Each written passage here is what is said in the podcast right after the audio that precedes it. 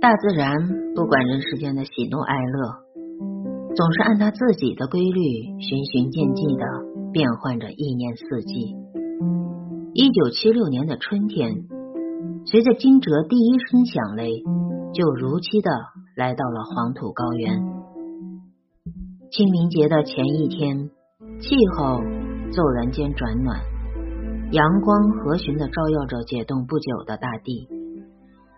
袁溪河对岸的山湾里，桃花又一次红艳艳的盛开了。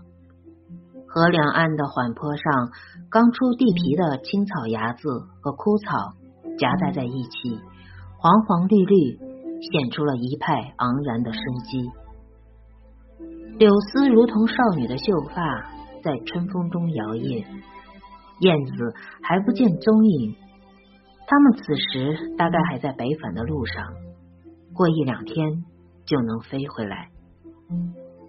袁溪河早已解除了坚冰的禁锢，欢腾的唱着歌，流向远方。可是田润叶坐在袁溪河边的草坡上，心里依然是一个寒冷的冬天。和去年这个时候相比，他瘦的都变了模样。尽管还是原来的衣服，现在却显得异常的宽大起来。原来鹅蛋形的脸庞凹陷下去，脸蛋上那两片可爱的绯红颜色也退了，眼睛失去了往日的光彩，像暗淡下去的火焰。蓬松的剪发头又梳成了两条小辫儿，无精打采的耷拉在肩头。现在他手里捏着一朵刚搞下的马兰花，眼睛失神的望着哗哗东流的源溪河水。